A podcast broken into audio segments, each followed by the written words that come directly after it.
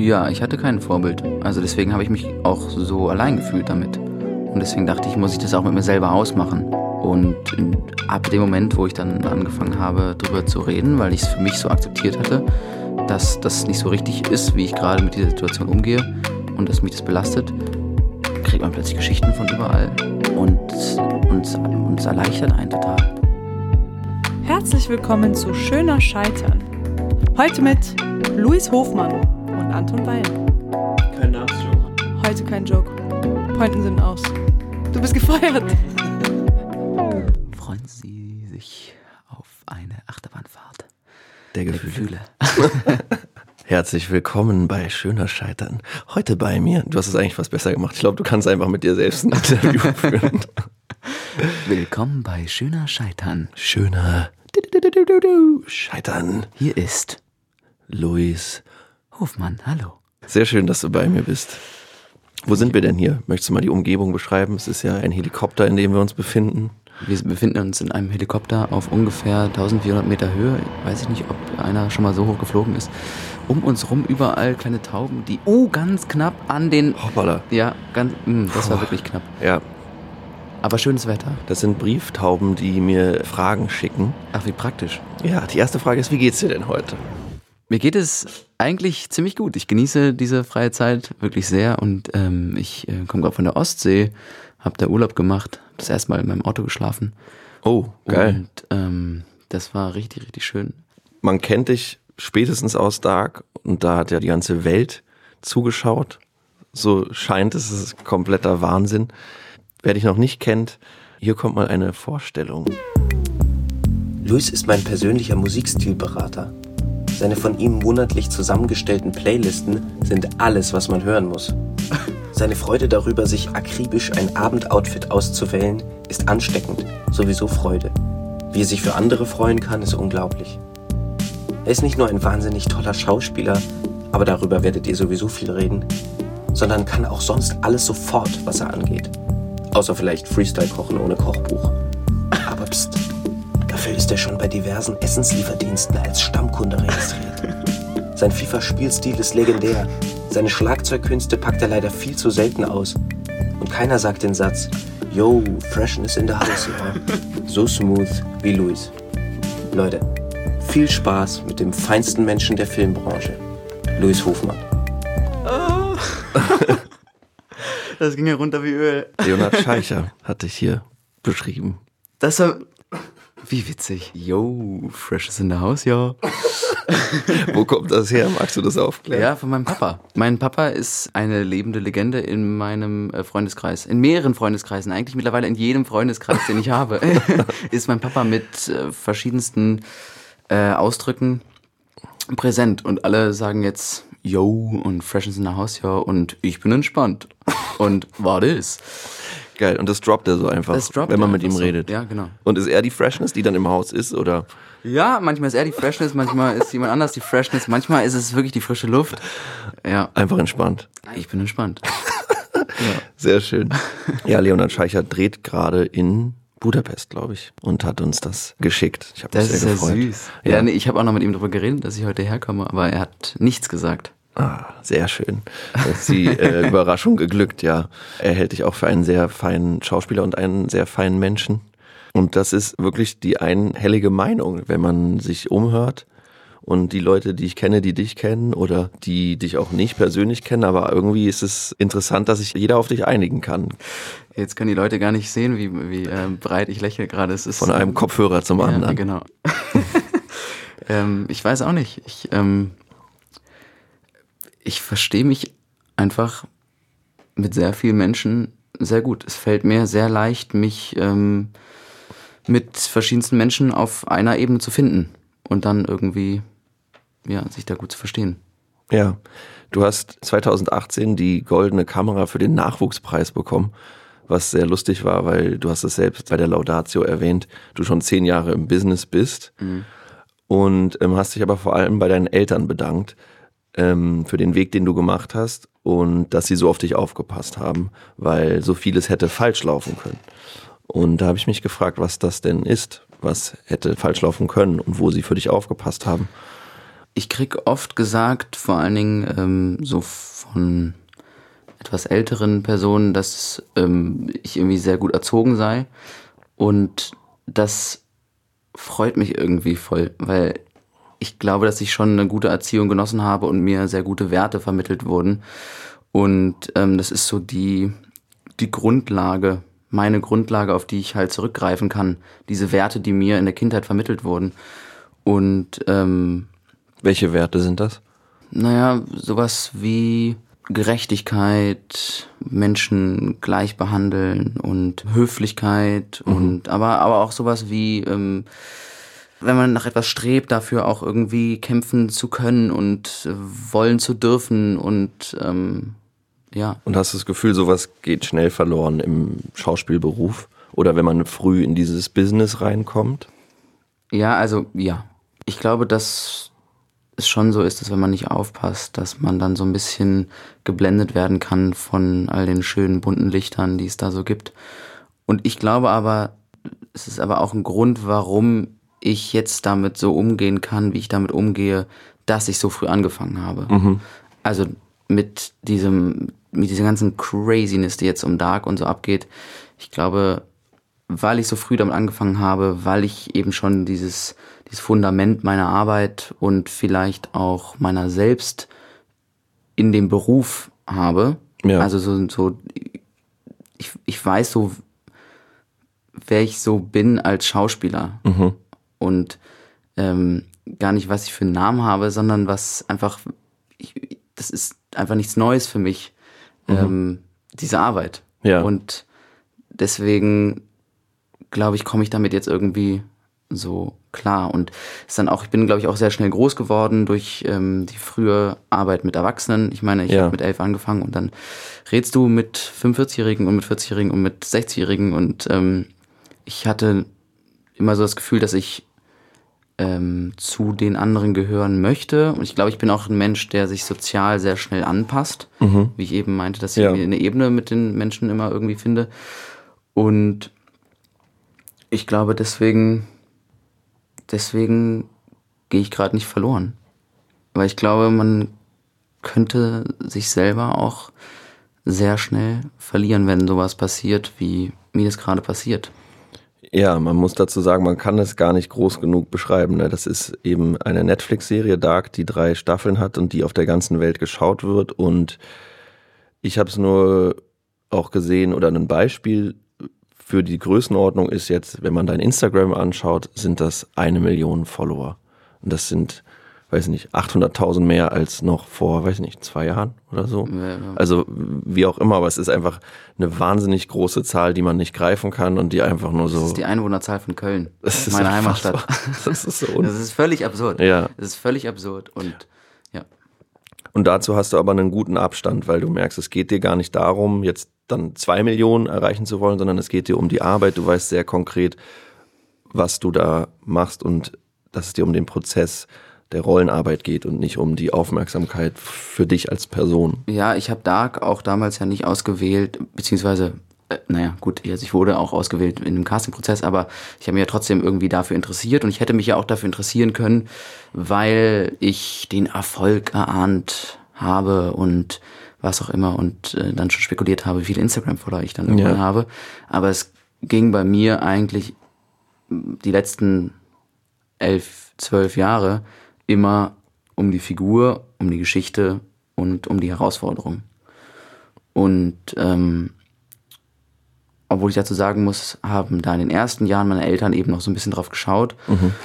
Zum Beispiel gab es mal äh, mit elf da war ich erst ein halbes Jahr in der Kinderagentur und ähm, plötzlich war ich irgendwie in der zweiten oder dritten Runde von Rennschwein Rudi Rüssel, mhm. wurde eine neue Kinderserie gemacht und es hieß irgendwie, ja, und äh, das war ein Film oder war das auch eine Serie? Es wurde, es wurde eine Serie gemacht. Ich weiß nicht. Ah. Ich, ich glaube, es gab auch mal einen Film. Aber es war so, ist so die deutsche Version von Schweinchen Babe. Ne? Schweinchen Babe. Ah, ja, das ist ja großartig, finde ich. Damit bin ich ja aufgewachsen. Ja. ähm, und dann hieß es irgendwie, ja, irgendwie, ähm, wenn er das macht, hat er dann 77 Drehtage und du bist irgendwie elf und so, oh, 77 Tage bist du dann irgendwie da vor der Kamera und alles total aufregend und eine Serie mit anderen Kindern. Ja. Ähm, klingt ja total verlockend.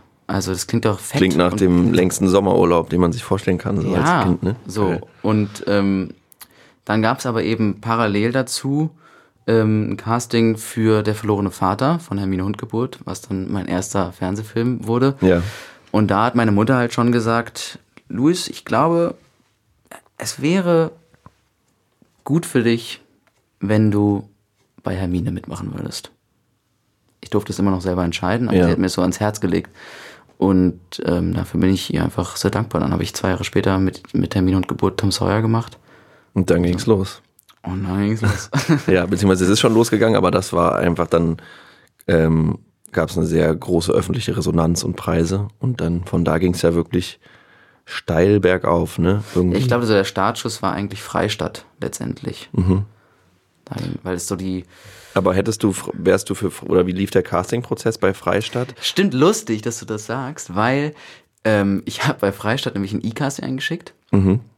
was so unfassbar schlecht war, weil, also gar nicht mal, weil ich es jetzt so schlecht gespielt habe, aber man sah einfach nichts auf diesem Casting, weil ich es unten, unten im Keller bei meinen Eltern aufgenommen habe.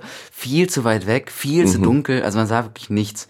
Und ähm, dann So wie bei uns jetzt eigentlich gerade. im Helikopter. Im Helikopter, Genau, genau. ja. Hört uns nur. Richtig, genau. Aber erzähl weiter.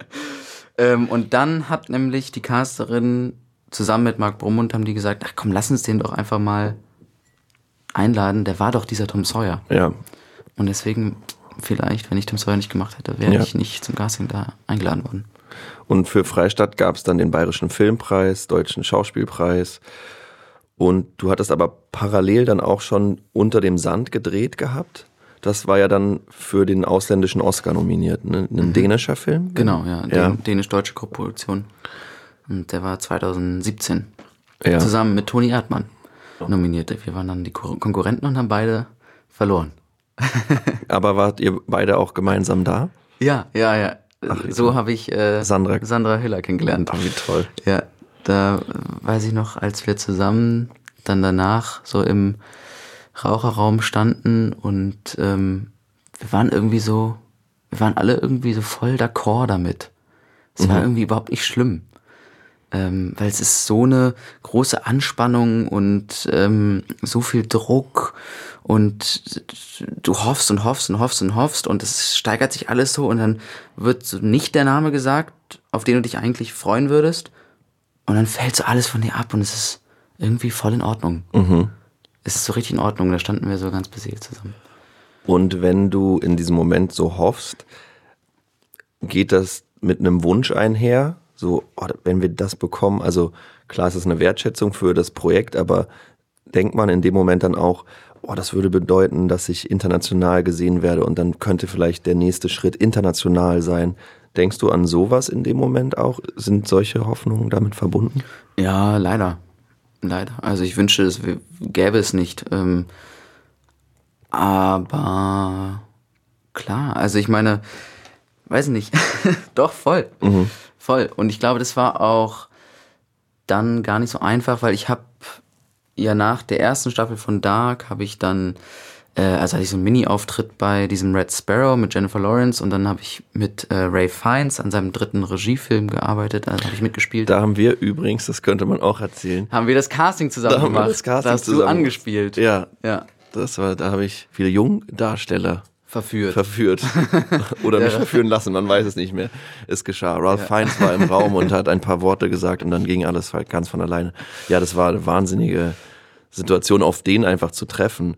Und ich war auch so, ich war so dankbar, dass ich gefragt wurde, ob ich Anspielpartner machen will. Auch nicht in der Drucksituation zu sein und trotzdem ja teilhaben zu können bei so einem Künstler. Und fand es wahnsinnig spannend, das zu sehen, von was für einem Druck ich befreit bin, wenn es nicht um mich geht, obwohl ich ja trotzdem mit dabei bin.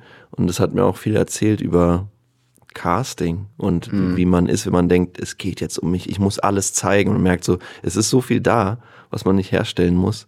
Ähm, Also das ist das Wichtigste, was du rausgenommen hast? Oder was war so die eine, hast du so eine Lektion?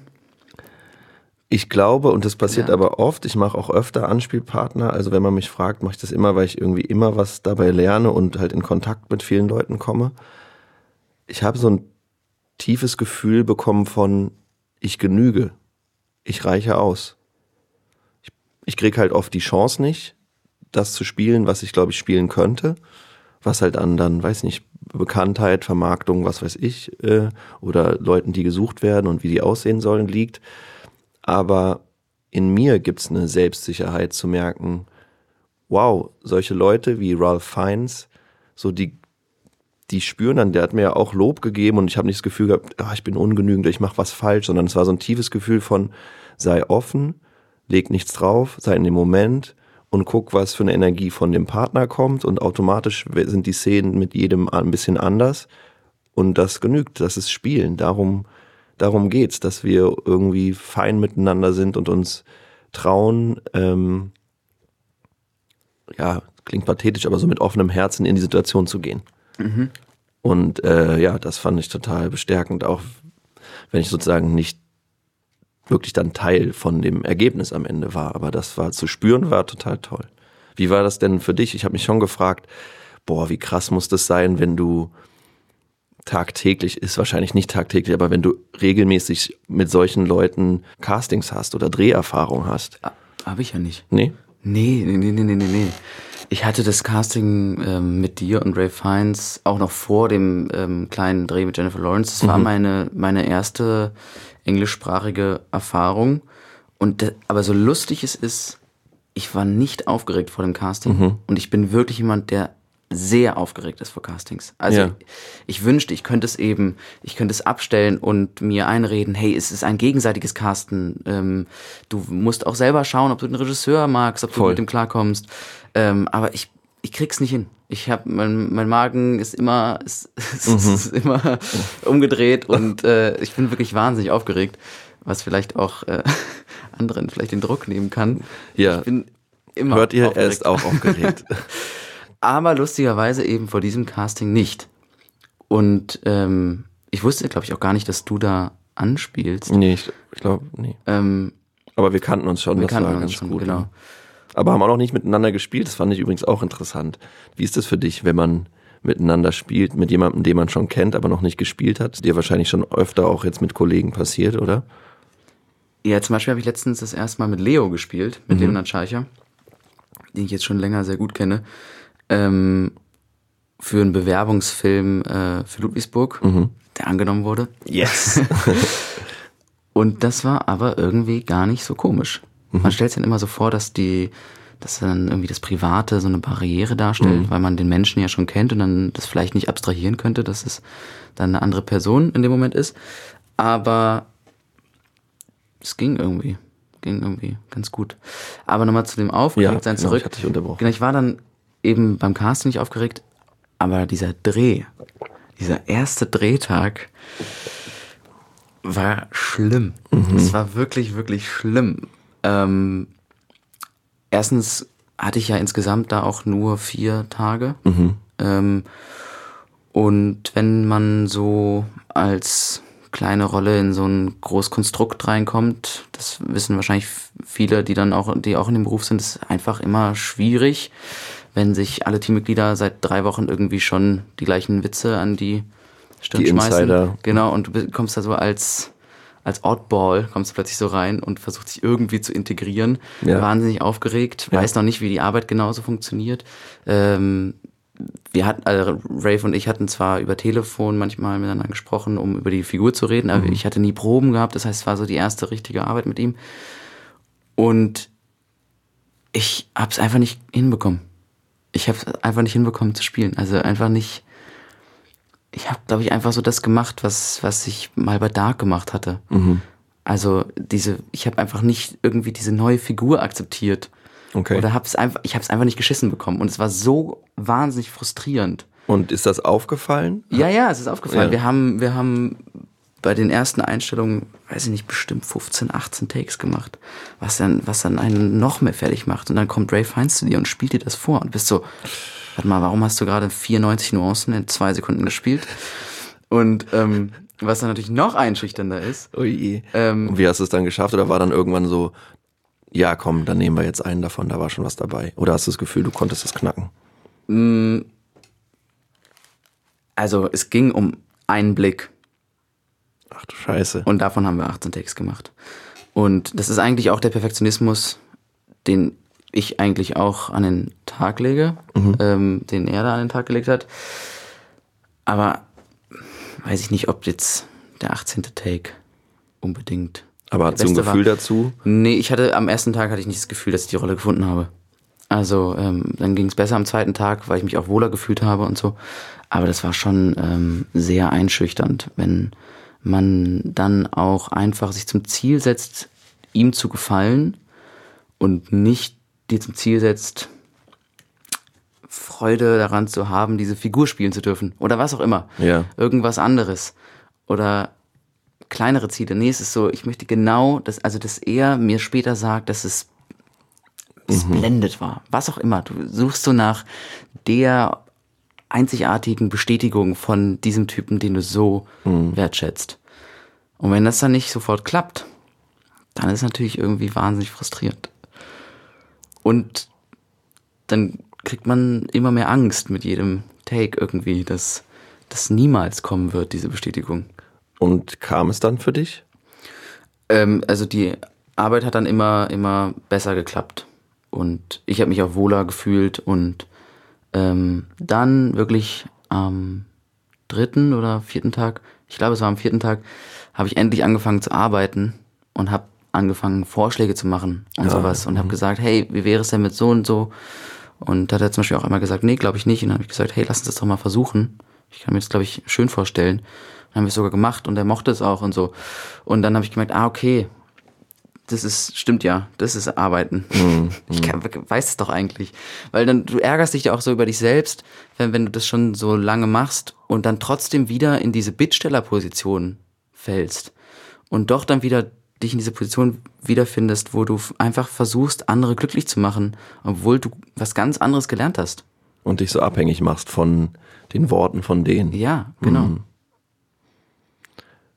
Hast du, wenn du den Film dann siehst, oder wie ist es überhaupt, wenn du die Filme siehst, kannst du dich gut selbst sehen und wenn du es siehst, siehst du dann, ah, das war ein Drehtag, da hatte ich die Rolle noch nicht. Ah, jetzt habe ich sie.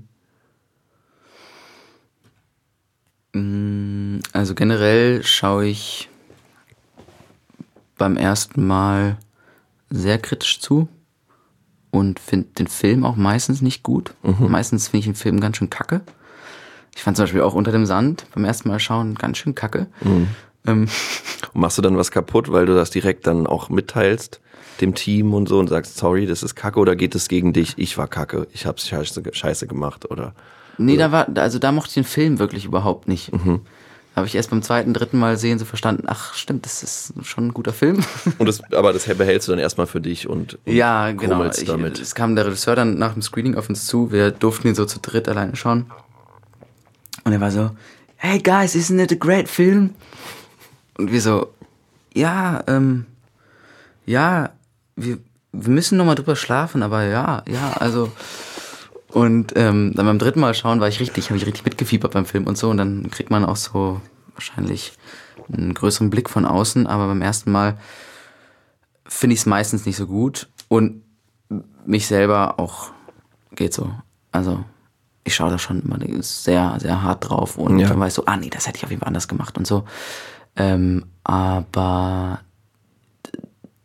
ich habe bisher noch nicht gedacht, da habe ich die Rolle nicht gefunden. Da hatte ich, glaube ich, bisher das Glück, dass die Regisseure immer so hartnäckig waren an den ersten Tagen, wo es immer schwierig ist, ähm, da so, so, genau, so hartnäckig zu sein, mitzuarbeiten.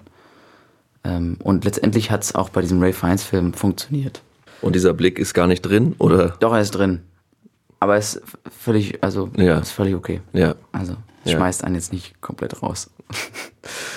Was ich mich frage, wie gehst du denn ähm, so mit Niederlagen um? Also hast du zum Beispiel einen Film sicherlich auch schon mal nicht bekommen, den du bekommen wolltest. Wie gehst du damit um? Ja, kommt drauf an, wie wichtig mir der Film war. Aber manchmal trifft es mich schon ziemlich hart. Also dann vor allen Dingen, also es ga- gab so ein paar Mal, wo ich so 18, 19 war und ähm, weil es lustige war, dass ich, also al- als ich so ganz jung war, also von, von 11 bis, bis so 16, 17, dass ich dann zu gar nicht vielen Castings eingeladen wurde. Und also wirklich nur zu ganz wenigen. Und ich habe mich Mhm. immer beschwert, warum werde ich da nicht eingeladen? Alle meine Freunde werden zu Teufelskicker eingeladen und zu Forstar-Krokodile und Mhm. Ja. so. Und ähm, ich aber eben nur zu, zu ganz wenigen. Und dann hat's aber eigentlich echt immer geklappt, ähm, was völlig abgefahren ist. Ja. Und dann aber mit 18 ähm, kamen dann plötzlich mehr Castings und auch große Filme, wo ich halt echt gern dabei gewesen wäre. Und dann war ich schon echt immer sehr geknickt bei den ersten Absagen und habe auch, glaube ich, einmal ganz stark geweint. Ähm, da wurde mir das aber auch auf einer Party mitgeteilt von der Casterin. Gott. Ähm, das war hart. Also, und hat dich äh, deine Agentin schon angerufen? Ich war so, nö. Ach so, nö, dann egal. Und ich so, wie? Also, was ist denn jetzt? Und dann hat sie gesagt, ähm, dass ich das nicht bekommen habe ähm, und dass auch das Casting von dem anderen, der es bekommen hat, schon auch sehr, sehr gut war. Wow, Und okay. das fand ich. Und ich war halt, du weißt ja, so, so da war ich schon Ja. verletzt. Ja, klar. Ähm, und ansonsten geht's. Also es ist immer, es ist immer so, es ist schon immer so ein, so ein Tag, wo ich dann enttäuscht bin und das mich sehr trifft. Und dann versuche ich es aber irgendwie abzuschütteln. Ja. Und es geht auch meistens. Und ich meine, man kennt sich ja mittlerweile schon untereinander und man weiß dann, wer es bekommen hat. Und viele davon sind dann auch meine Freunde, die es dann äh, irgendwie bekommen. Und dann kann man es kann man auch einsehen, der hat da besser drauf gepasst oder was auch immer. Ich meine, es sind auch so viele Faktoren. Ja. Man, man, man, man, manche machen sich auch irgendwie fertig und sagen dann, nee, dann spiele ich jetzt nicht gut und das war total schlecht, was ich dann gemacht habe, aber darum geht's meistens überhaupt nicht. Ähm, es geht dann einfach um, um einen Typ, der gesucht wird. Und ähm, Ja, aber man denkt dann schon so, ja, aber ich verstehe schon, dann sucht ihr ein bisschen anderen Typen, aber ich glaube, kann mit das auch mir- hinbekommen. Genau, ich kann das auch hinbekommen. Ich kann auch noch der Typ sein. Ich kann auch, ja, mich runterhungern oder äh, vollfressen. Ja, oder mir die Haare schneiden oder alles. voll, voll. Aber du hattest ja zumindest jetzt die letzten Jahre sehr viel auch mit Dark zu tun und hast auch erzählt, dass das durchaus auch sehr anstrengend war. Ähm, das waren ja, was waren das, wie viele Drehtage hast du da pro, pro Staffel? Es waren immer so die Hälfte, also so äh, 50 bis 60 Tage pro. Also eine Staffel hat dann so 100. Ja, und wer die Serie geguckt hat, der weiß, dass es in Winden, da spielt es ja nicht nur windet, sondern vor allem richtig krass viel regnet. Aua. Dieses Wortspiel tut mir auch jetzt noch weh. Und ihr gefühlt richtig doll viel nass wart. Das führt dazu, nehme ich an, dass man dann auch einfach krank wird, oder? Wie, wie war das? Gab es da Raum für? Ja, also ich, nee, ich habe keinen, bisher keinen einzigen Drehtag verpasst. Also ich, was heißt bisher? Es gibt's ja nicht mehr, es ist Ja. abgeschlossen. Aber auch wenn ich krank war, bin ich hingegangen. Es ist ja auch so ein bisschen diese Schauspieler-Ideologie. Ja, egal wie es dir geht, du bist da, Ja. du spielst. Was ja ehrenwert ist, manchmal aber auch nicht. voll. Also bei der ersten Staffel war eigentlich alles super und dann bei der zweiten ähm, habe ich so gemerkt, dass es gar nicht so einfach war, damit umzugehen, dass man so ein Gefühl von der Stagnation zu spüren bekommt ähm, und das so immer das war, wo ich niemals hin wollte. Ähm, und wenn, wenn was neu und aufregend ist, dann, dann gibt dir das ja auch Energie, Kraft, Enthusiasmus. Ja. Und daraus schöpfst du ja auch irgendwie. Und wenn das aber alles schon so gesetzt ist, ich meine, es war eine großartige Arbeit und das, das Team und die Regie und meine Mitspieler und es war alles Ja. großartig. Aber es war nicht einfach, damit umzugehen, dass ich das Gleiche nochmal mache. Und ich, und außerdem dazu kommt natürlich auch der Druck, der von, von außen kommt, der aber eigentlich umso stärker von innen kommt, den ich mir selber mache. Weil man merkt, dass es im Außen so gut ankommt und jetzt, jetzt die Aufmerksamkeit da ist. Ja, ich habe so gemerkt, dass, ähm, dass manchmal mir begegnet wird mit einer Selbstverständlichkeit, dass ich das ja jetzt so abliefer. Weil man sich so bewiesen hat und was total toll ist. Weil man so gewertschätzt wird, dass, dass, dass manchmal, dass Leute denken, der macht das schon. Der liefert das jetzt ab. Aber diese Selbstverständlichkeit hat mich so krass unter Druck gesetzt und ich habe mich selber so krass unter Druck gesetzt, dass ich mir eben kein Scheitern erlaubt habe. Yeah. Wir sind beim Thema, Leute, ist das toll. Nach einer Ja. Stunde. Das wird alles rausgeschnitten, das alles davor. Der ganze Erfolg. Ähm, genau, einfach wahnsinnig große Angst vom Scheitern und vom Nicht-Genügen. Dem selber nicht genügen, den anderen Menschen nicht genügen. Ja. Das ist, glaube ich, auch so eine Eigenschaft, die, weswegen ich mich mit so vielen Leuten auch gut verstehe, aber was mir, mir selber manchmal zu schaffen macht, dass ich auch schon das Bedürfnis habe, Leuten zu gefallen. Ja. Und ähm, das heißt nicht, dass ich mich verstelle oder so. Das heißt einfach nur, dass ich mich manchmal einfach ins Zeug lege. So. Und ähm, Oder, oder unter einer großen Anspannung vielleicht auch stehst. ja, genau, Ja. voll. Und dann beim habe ich so gemerkt, dass ich beim Spielen halt dann teilweise so verkrampft wurde, was ja der, Tod von allem ist, Mhm. ungefähr. Und ähm, ich war dann auch davor, also wurde dann irgendwie auch krank und so und habe so gemerkt, dass mich das alles ähm, schon ziemlich belastet und dann ist es ja so eine Abwärtsspirale. Äh, weil du denkst, du kommst da irgendwie nicht mehr raus und machst dir immer mehr Druck, weil du schnell wieder gesund sein möchtest und weil du schnell wieder deine Höchstleistung zeigen möchtest und so. Ja. Und da ist eben, da habe ich dann gelernt, talk about it. Es gab zum Beispiel auch so eine große Szene bei der zweiten Staffel mit dem, mit meinem Papa. Spoiler, äh, Staffel 2, wo ich, ja, ich habe es jetzt gelernt, ich bin besser geworden Richtig krass, ja. wo ähm, meine Figur merkt, also Jonas merkt, dass er seinen Vater nicht davon abbringen kann, sich umzubringen, sondern eigentlich erst der Auslöser ist dafür, dass er sich umbringt. Spoiler Ende. Hallöchen, meine kleinen Spoiler. Sorry, ich muss immer total bei dem Wort Spoiler lachen. Ich weiß auch nicht wieso. Vielleicht wegen. Ah, egal. Auf jeden Fall, Leute, Spoiler. Wusstet ihr, dass bei GZSZ am Ende Joe Werner stirbt? Ich muss wieder los. Spoiler Alert. Und diese Szene wurde über einen Tag nur gedreht und es sind irgendwie, es wird ja immer wieder weggeschnitten, aber es sind, waren irgendwie, weiß nicht, zehn Seiten, ganz schön viel Holz. Und es wurde nach vorne verlegt, spontan, weil eine andere Schauspielerin, die eigentlich in der Zeit drehen sollte, krank geworden ist. Und die hat gesagt, ich kann nicht drehen. Super gut von ihr. Aber ich hätte eigentlich auch sagen müssen, wir können die Szenen da nicht machen. Ja. Weil ich plötzlich nur noch, es war ein oder zwei Tage Vorbereitung hatte für diese Szene und wusste, ich werde niemals diese Leistung bringen können, die ich, die ich eigentlich, ähm, die ich bringen möchte. Ähm, Und die du an, an äh, Probe, an Vorbereitung, an Coaching brauchst, oder? ja, an, ja, an Vorbereitung. Also wenn das so viel ist, wo man, wo man so viele Bögen spielen muss und so lange Textblöcke und hochemotional, da muss ich das einfach eine Woche vorher anfangen vorzubereiten ähm, und das klar zu strukturieren, damit ich dann nicht komplett schwimme und dann einfach nur irgendwie so eine Emotion hinplatsche. Ja. Ähm, und das ist halt dann so ein bisschen passiert. Und das war ganz schön hart, weil ähm, du dann halt selber merkst, uh, das funktioniert gerade überhaupt nicht.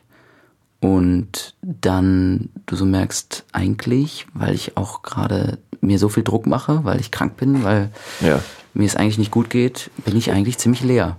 Da kommt auch gar nicht mehr so viel an. Und konntest du es dann ansprechen? Nee, es wurde angesprochen vom Regisseur.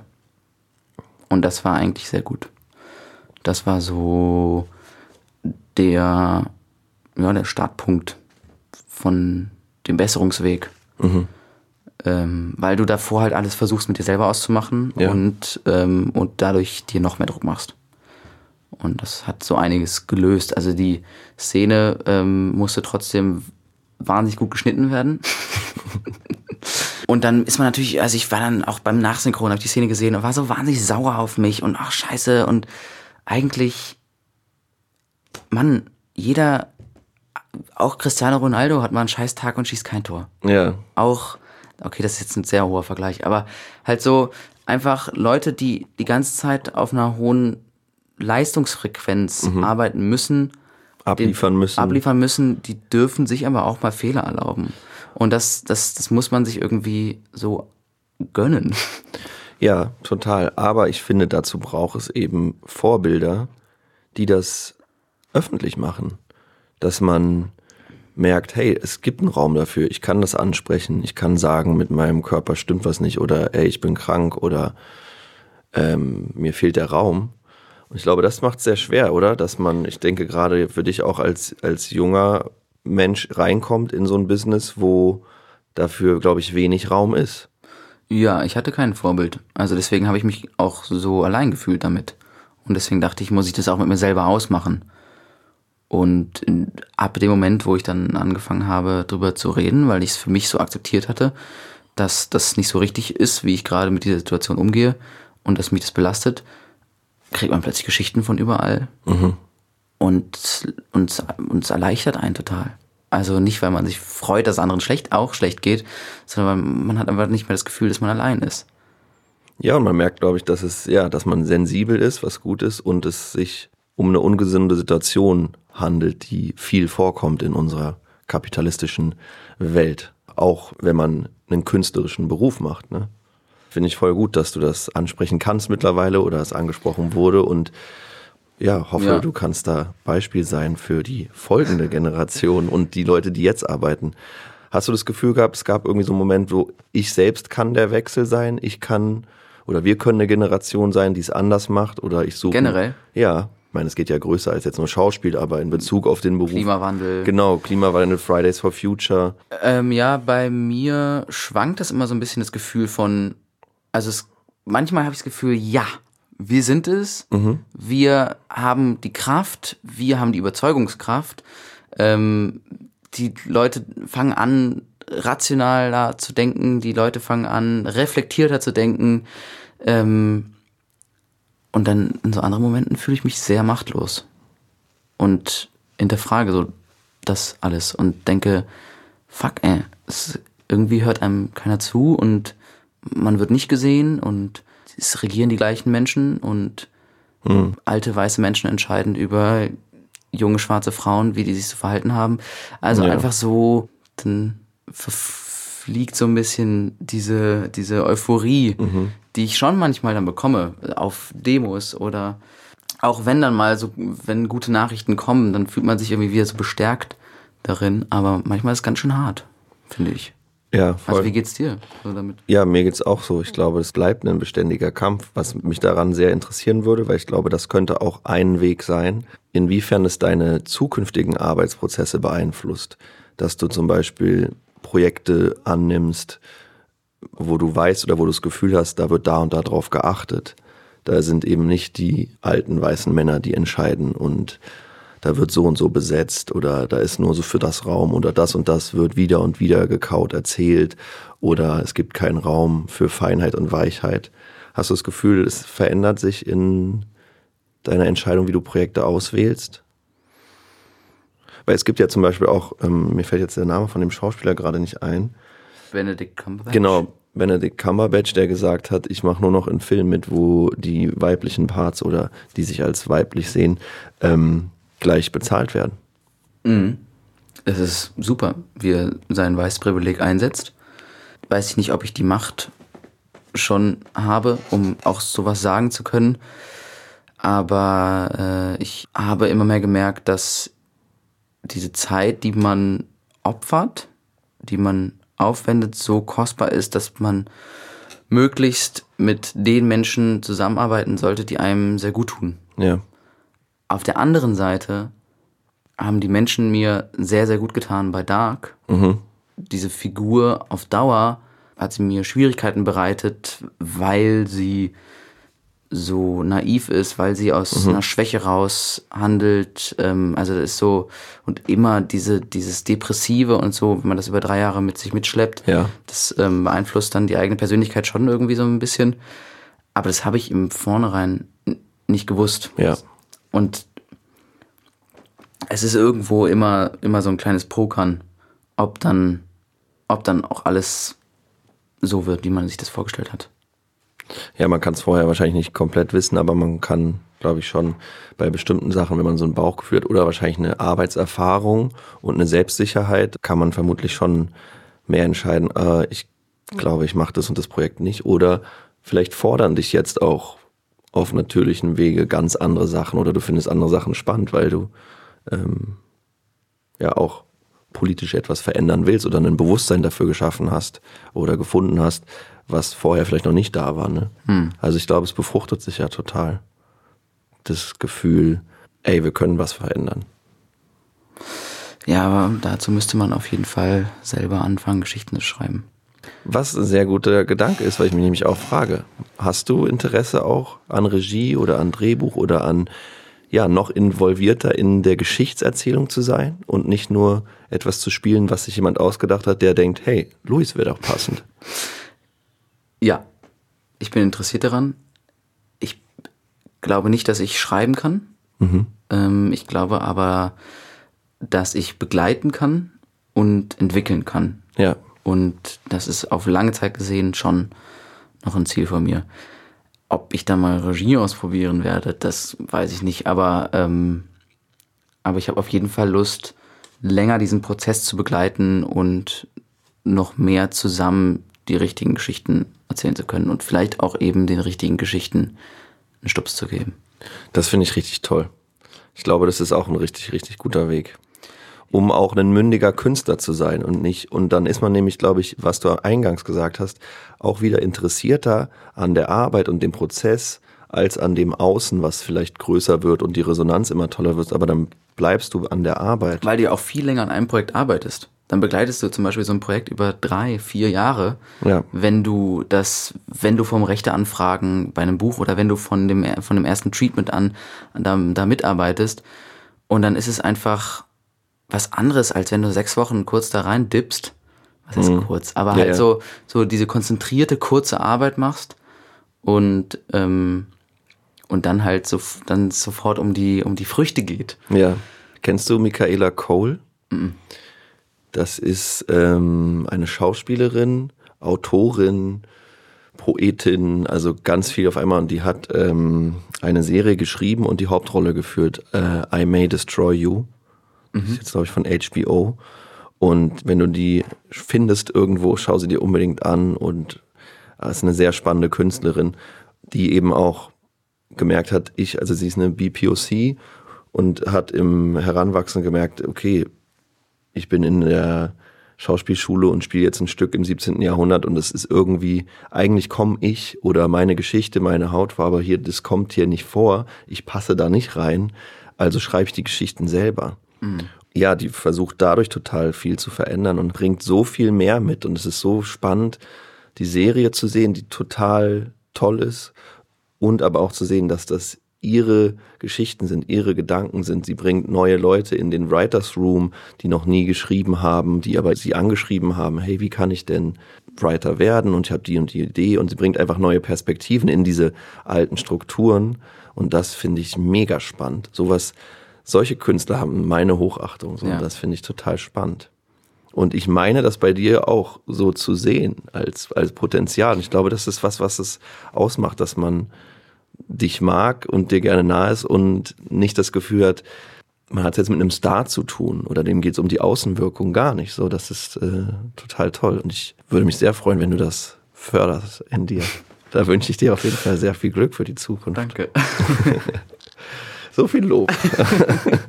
nee, aber wirklich.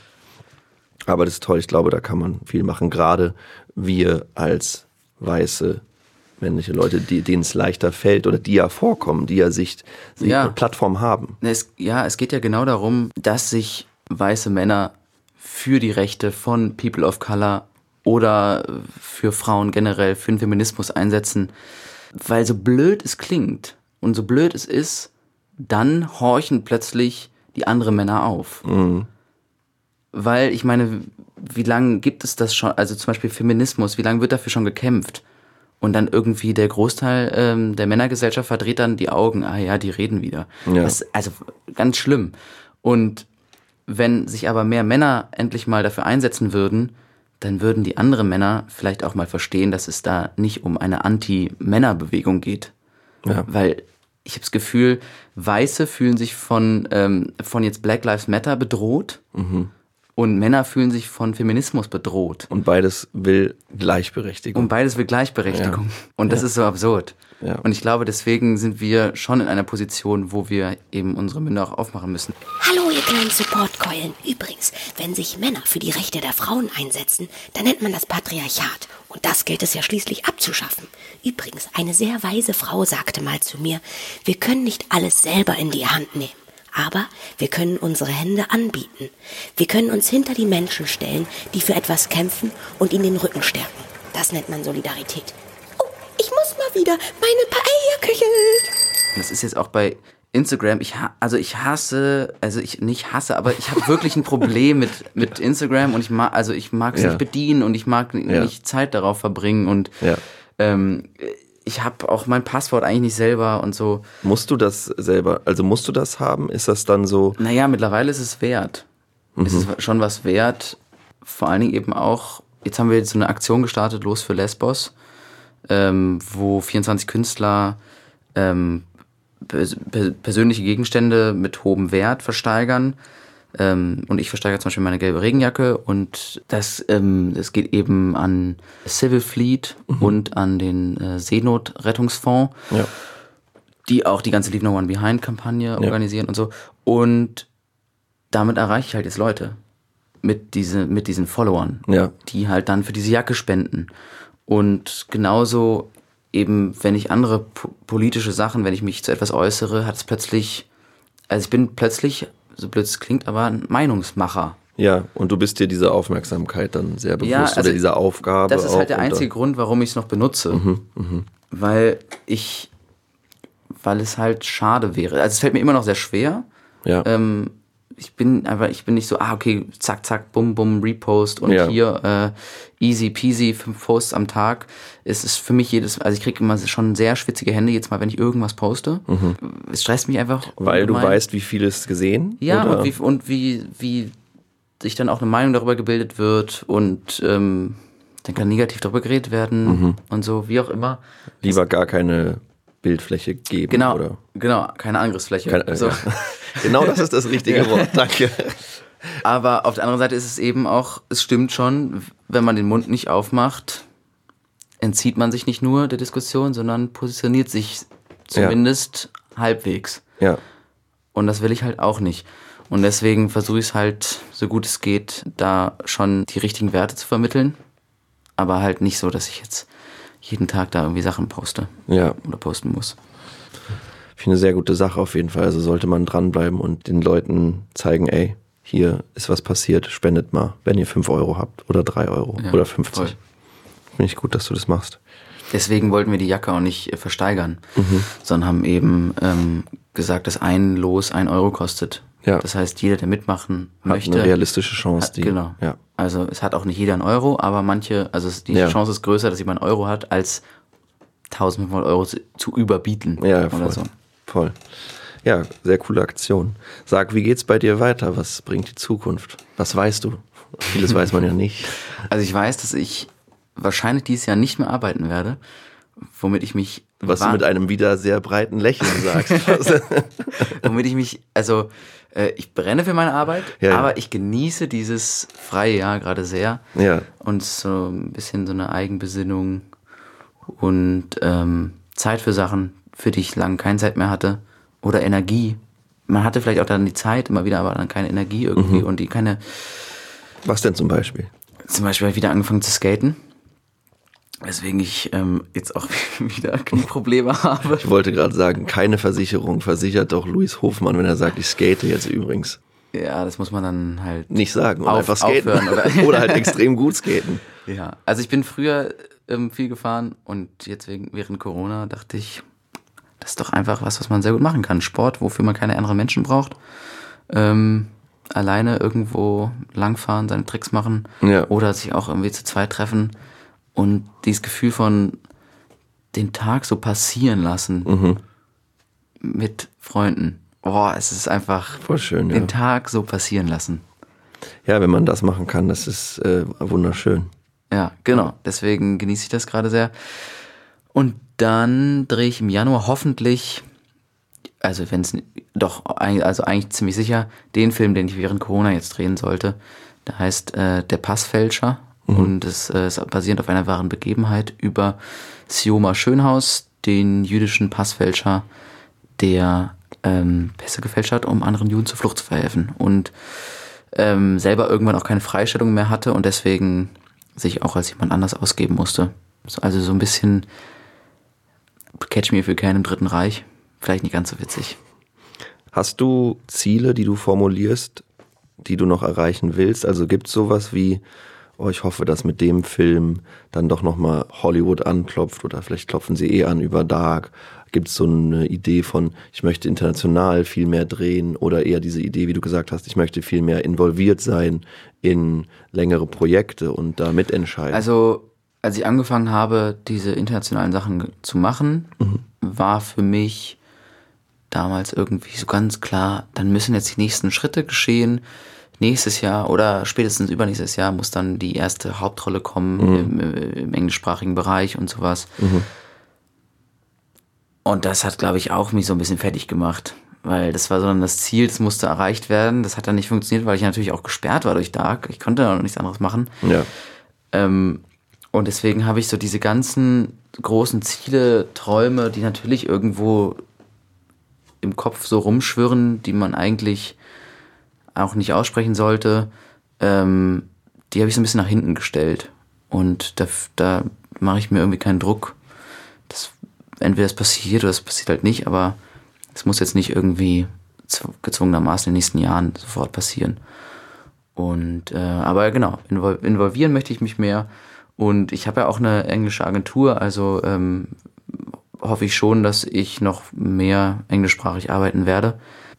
Aber es gibt auch tolle deutsche Filmemacher. Also es ist so, ich würde mich total freuen, mit diesen wahnsinnig begabten Menschen im Ausland zu arbeiten. Ja. Nicht nur in England, sondern, aber ich kann nun mal jetzt außer. Aber du ziehst jetzt nicht nach LA und versuchst dich zu connecten da und fliegst dahin und probierst mit dem zu sprechen, dass das und das entsteht. Auf keinen Fall. Sondern guckst, was kommt. Dies hier war das letzte Interview auf Deutsch mit Luis Hofmann. Ab jetzt nur noch in Englisch. Ist das nicht so, dass Christopher Walz nicht mehr auf Deutsch interviewt werden will? Habe ich, hab ich auch gehört. Aber jetzt letztens habe ich irgendwas gesehen, ja. äh, wo er gemalt wurde von Beltracchi. Vielleicht dann. Wenn, er, wenn, er, wenn gemalt, er gemalt wird, wird vom größten Fälscher, dann redet er wieder Deutsch. Genau. Ja, vielen Dank, dass du da warst. Wir reden einfach gleich noch eine halbe Stunde weiter. Wir landen schnell mal den Helikopter. Und dann frage ich dich, warum du nicht kochen kannst. Das hatte ja Leonhard auch gesagt. Also, das ist, stimmt überhaupt nicht. Dass ich nicht kochen kann. Das hat er wahrscheinlich auch gar nicht so gesagt, das habe ich ein bisschen überspitzt. Er meinte nur, du bist bei verschiedenen Lieferdiensten am Start. Die ja, aber wer ist es nicht? Vielleicht Leonhard Scheicher nicht. aber ähm, der kocht, der beliefert die Lieferdienste. ja, genau.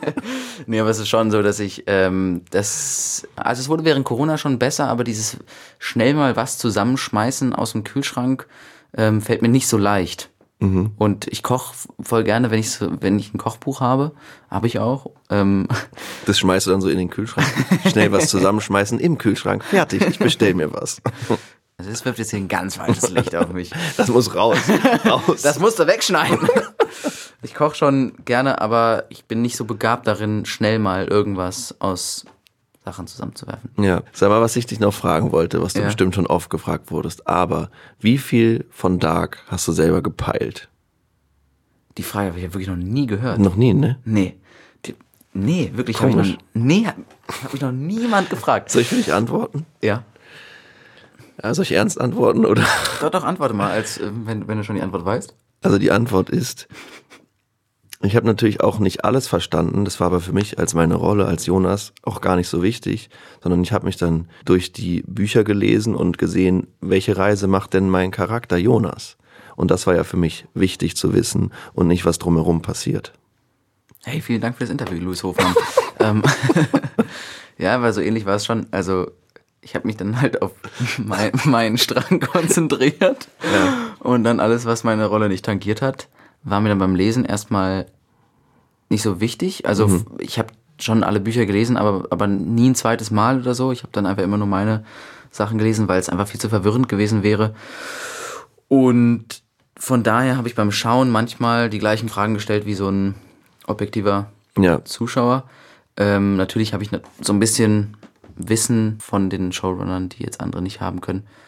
Aber das muss doch für die Cutter zum Beispiel Wahnsinn gewesen sein. Wo- Rina? Ja. Woher weiß man, ah, das kann jetzt raus. Da haben wir hier noch einen Erzählstrang zu viel oder das hier hat eine Länge. Das können wir kürzen. Wie, wie geht das? Anton, frag mich nicht. Keine Ahnung. Na, die, die sichten ja die ganze Zeit und, und äh, äh, kriegen ja Vielleicht ist auch, Feedback vielleicht von auch so, Netflix. komm, ist egal. So. Komm, ist egal. Ganz ehrlich, Es sieht so geil aus. Es checkt. Alle gucken. Ist doch Nein, weil es gibt wirklich Leute, die es checken, komplett, Ja. die sogar denken, sie würden mehr verstehen, als es überhaupt gibt. Die selber jetzt im Wald wahrscheinlich nach Löchern suchen, wo Nee, sie so- reinkrabbeln können. Das auch, ja. Aber auch so, wo dann, wo dann wirklich, ich sehe dann so auf Reddit oder so, also wir haben so eine Gruppe und schicken uns dann manchmal so die skurrilsten Theorien hinterher, äh, umher. Und dann gibt's so, ja, und dann hinten im Bild, da ist so eine, die- diese Figur und das ist, bedeutet, glaube ich, das. Und das war so ein Foreshadowing von dem, was dann in Folge 8 Staffel 2 passiert. Und wir sind so, ja, aber eigentlich nein. Aber schön. Aber schön, dass es gesehen Schön. wurde. Dreh doch gerne das Spin-off auf jeden Fall. Ja, geil. Ey, vielen Dank, dass du da warst. Ja, sehr, sehr gerne. Ähm, auf diesem Niveau geht es gleich weiter. Und ich hole mal kurz Wasser. Es ist dann doch langsam ganz schön heiß hier drin im Cockpit. Danke. Ja, sehr gerne. Bis gleich. Tschüss. Es ist vorbei, bye, bye. Nein, es ist nämlich noch nicht vorbei. In Schöner Scheitern Plus geht es gleich noch einmal genauer um die Arbeit an Dark und das Casting dafür. Ja, generell darüber, warum er Castings gegenüber E-Castings bevorzugt. Außerdem über sein Coaching mit Frank Betzelt und wie viele Arten es gibt, sich einer Figur zu nähern und gleichzeitig seine Komfortzone zu verlassen. Ja, wie er sich auf den Improfilm Lysis von Rick Osterman mit Oliver Masucci vorbereitet hat welche Schwierigkeiten es gibt, wenn man in Fremdsprache dreht, was er von den drei Fragezeichen hält, wie es bei der Oscarverleihung war und außerdem präsentiert er uns seine Playlists und beweist sich als astreiner Musikjunkie. Leute, das klingt doch bombastisch. Ich knatter schon mal los. Adios. Das war Schöner Scheitern mit Louis Hofmann und Anton Weil. Schöner Scheitern ist eine Produktion von Studio Nashi. Unter Mitarbeit von Hanna Müller, Sita Messer, Theresa Guggenberger, Beats und Instrumentals von Matteo Hall. Yahoo!